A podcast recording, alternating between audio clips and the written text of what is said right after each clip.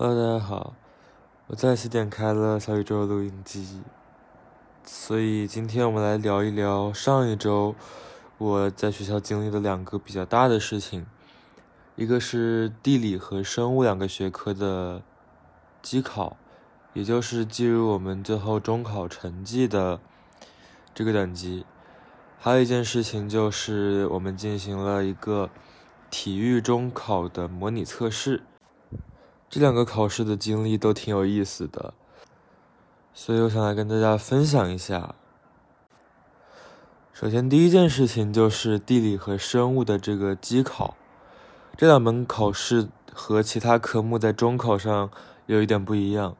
其他的科目应该是在明年的六月份，也就是正常中考的时候去考场写试卷，就是一个正常中考的流程。那么这两门科目呢，众所周知，呃，大家可能有所不知，就是他们是在正式中考的前一年，也就是初初中二年级的时候，在电脑上面完成的机考，而且他们的分数也不是按照分值来划分的，而是看 A、B、C 三个等级。我们今年其实还是。尝试这个政策第一年实行，所以说，呃，第二年第二年实行，所以说，呃，我们只要达到了 C 等级以上，明年就可以在中考以后报考普通高中。所以这两门考试相对来说还是没有那么紧张，也比较比较简单的。我们的这两门考试其实。过程还比较曲折，本身我们应该是在年初就已经考了的，但是因为众所周知，今年春天疫情非常严重，我们也在家里上了两三个月的网课，所以这个会考也就推迟了很久。在这以后呢，因为我们在初三现在，所以说地理和生物课已经没有了，我们就每周做做卷子，每周就一节课来给我们复习一下。所以对这两门课其实已经没有那么熟悉了，因为别的科目也很忙，所以就没有很多精力放在这个上面。直到一两周以前，我们知道了要正式考试，所以才呃花了那么几天时间用来备考。大概是一周还是两周以前，我们有一次模拟考。那是一个晚上，我们被拉到了机房去，然后登录了考试的网站，登录了考试的账号，就开始答题。这次模拟考让大家的信心都受到了一定的呃怀疑，就是我们这个教育考试院它做出来的这个程序呢，非常非常的卡顿，在你答完一道题以后，点了下一题。可能会卡个几十几分钟，甚至几十分钟还进不去，所以这次模拟考的体验是非常糟糕的。我们基本上就是在卡了、卡住了，然后白屏了、看不到了这种状态下完成的考试，呃，其实完全没有完成，这个卷子已经点不到下一页去了。所以我当时考完回家，我还发了一条即刻，我说希望正式考试的时候。他们能修好这个软件，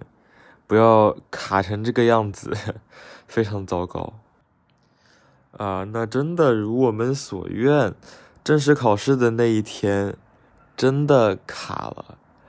我们不是第一批考试，所以说我们没有亲身经历到。但是第一批考试考完以后，老师立马就来通知我们说，这个考试延期一个星期。后面据这些参加了考试的同学说，真的就和模拟考试的体验是一样的，非常非常卡，一道题几十分钟，然后就卡的进不去下一题。所以我觉得教育考试院在这个方面还是挺不称职的，毕竟是中考，中考现在已经是一个五五分流，一半的人上不了普通高中，然后。对所有人的人生都是一个很重要的事情，结果这一个程序呢，就做的这么敷衍啊！说实话，他们那个程序的界面也做的挺糟糕的。等到延期以后，我们真的正式考试的那一天，一切进行的还是比较顺利的。虽然还是有一点卡，但是已经基本上可以用了。我们就拿了准考证，然后到了考试的地方。有一个安检，就是我们的老师拿着一个就是机场会用的那种，呃，安检的机器，应该是金属探测仪什么的吧？对，然后就非常随意的扫了一下，我们就进去考试了，坐到了各自的位子上面。呃，这个机考和普通的考试体验还是挺不一样的，我不知道大家。呃，大家应该是经历过吧？反正我是第一次用机考。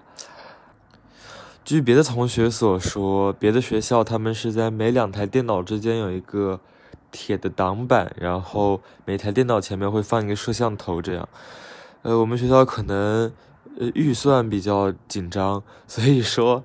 我们就完全没有分隔。对，但是还是一样，就是如果你左边的人考的是地理题。那你就要考生物题，右边的人又考地理题，也就是相邻的两个人，他们考的题目是不一样的，而且每一个人抽到的题也是不一样的。就算是同一个科目，你考的题也是不同的题库。我不知道大家怎么看这种方式，但是其实不同的题库难度是有一定区别的。我不知道和高考的那些 A 卷、B 卷这些是不是一个逻辑，但是总体来说还是比较公平的。尽管有一些题目可能有些人抽的比较简单，有些人稍微困难一点。对，然后我们这个地理生物考试大概就是这么一个过程，到现在分数还没有出来，所以还是挺期待的吧。接下来讲一讲我们上周进行的第二个。比较有意思的事情就是体育的中考模拟考试。现在体育的中考分值变得非常非常的高，我们每个人是要在我忘了是七门还是几门之间选，呃，两门选考项目，然后还有一个男子一千米、女子八百米的必考项目。按照每一个项目你的得分来得出你的体育分数。我选的是跳远和跳绳两个选考项目，因为我们平时都是手工测量，然后自己练习。但是这次体育模拟考试呢，他们是请到了这个中考的呃团队，带了他们的设备过来测的，所以说应该是更准确一点。但是在我身上比较尴尬的一个点就是，我我平时的成绩比这个测出来的成绩要好一点，这还是挺挺难受的一个事情吧。就是我平时觉得自己嗯应该问题不大了，结果这次测试以后发现好像还差那么一点点。那么我们整个测试的流程就是。首先会给大家进行一个分组，每一个组都是报了相同的两个项目的组合。比如说，我报了跳绳和跳远这两个项目，然后所有报了这两个项目的组合的人都会被分到同一组。我非常幸运的只有两个人，全校只有我们两个人报了这个组合，所以。然后别的组动辄几十个人，他们会有一个引导员带着他们进行各个项目的流程。然后我们两个人拿着一张纸，因为人太少了，也没有引导员，就在整个场地这里瞎晃悠。虽然最最终也完成了考试，但是好像和正规的流程不是很一样，这是比较奇怪的一个地方。啊，那我们两个人首先去测了跳远。跳远的测量设备是一个比较像类似于跑步机的造型的一个东西，就是地上有一个长的垫子，垫子的两边有两根铁杆子，那两个铁杆子上面应该是有红外线什么传感器的，在规定的线后面往前跳，跳到了哪个地方，它应该就是会测量出你脚后跟的那个位置，然后显示在仪器上。呃，不知道是不是因为我考的太差了，我觉得这个设备呢其实不是很严谨，就是我必须得站在那个起跳线的后面好几厘米，它才不会给我判犯规，不会给我判踩线。然后呢，距离距离我不知道，但是他确实测的比我平时跳的要要短一些。对，可能是我自己没发挥好，我不知道。然后后面的测试就是跳绳这一项，跳绳是一个非常非常受欢迎的项目，但是中考的体育跳绳和我们平时用的跳绳完全不一样。那个跳绳呢，非常非常沉，对，就是感觉手上拿了两个铁块儿，然后跳起来。就你平时用习惯了自己的轻飘飘的跳绳，用到这种，呃，里面带芯片的这种设备的时候，就会不熟悉，然后就比较难跳。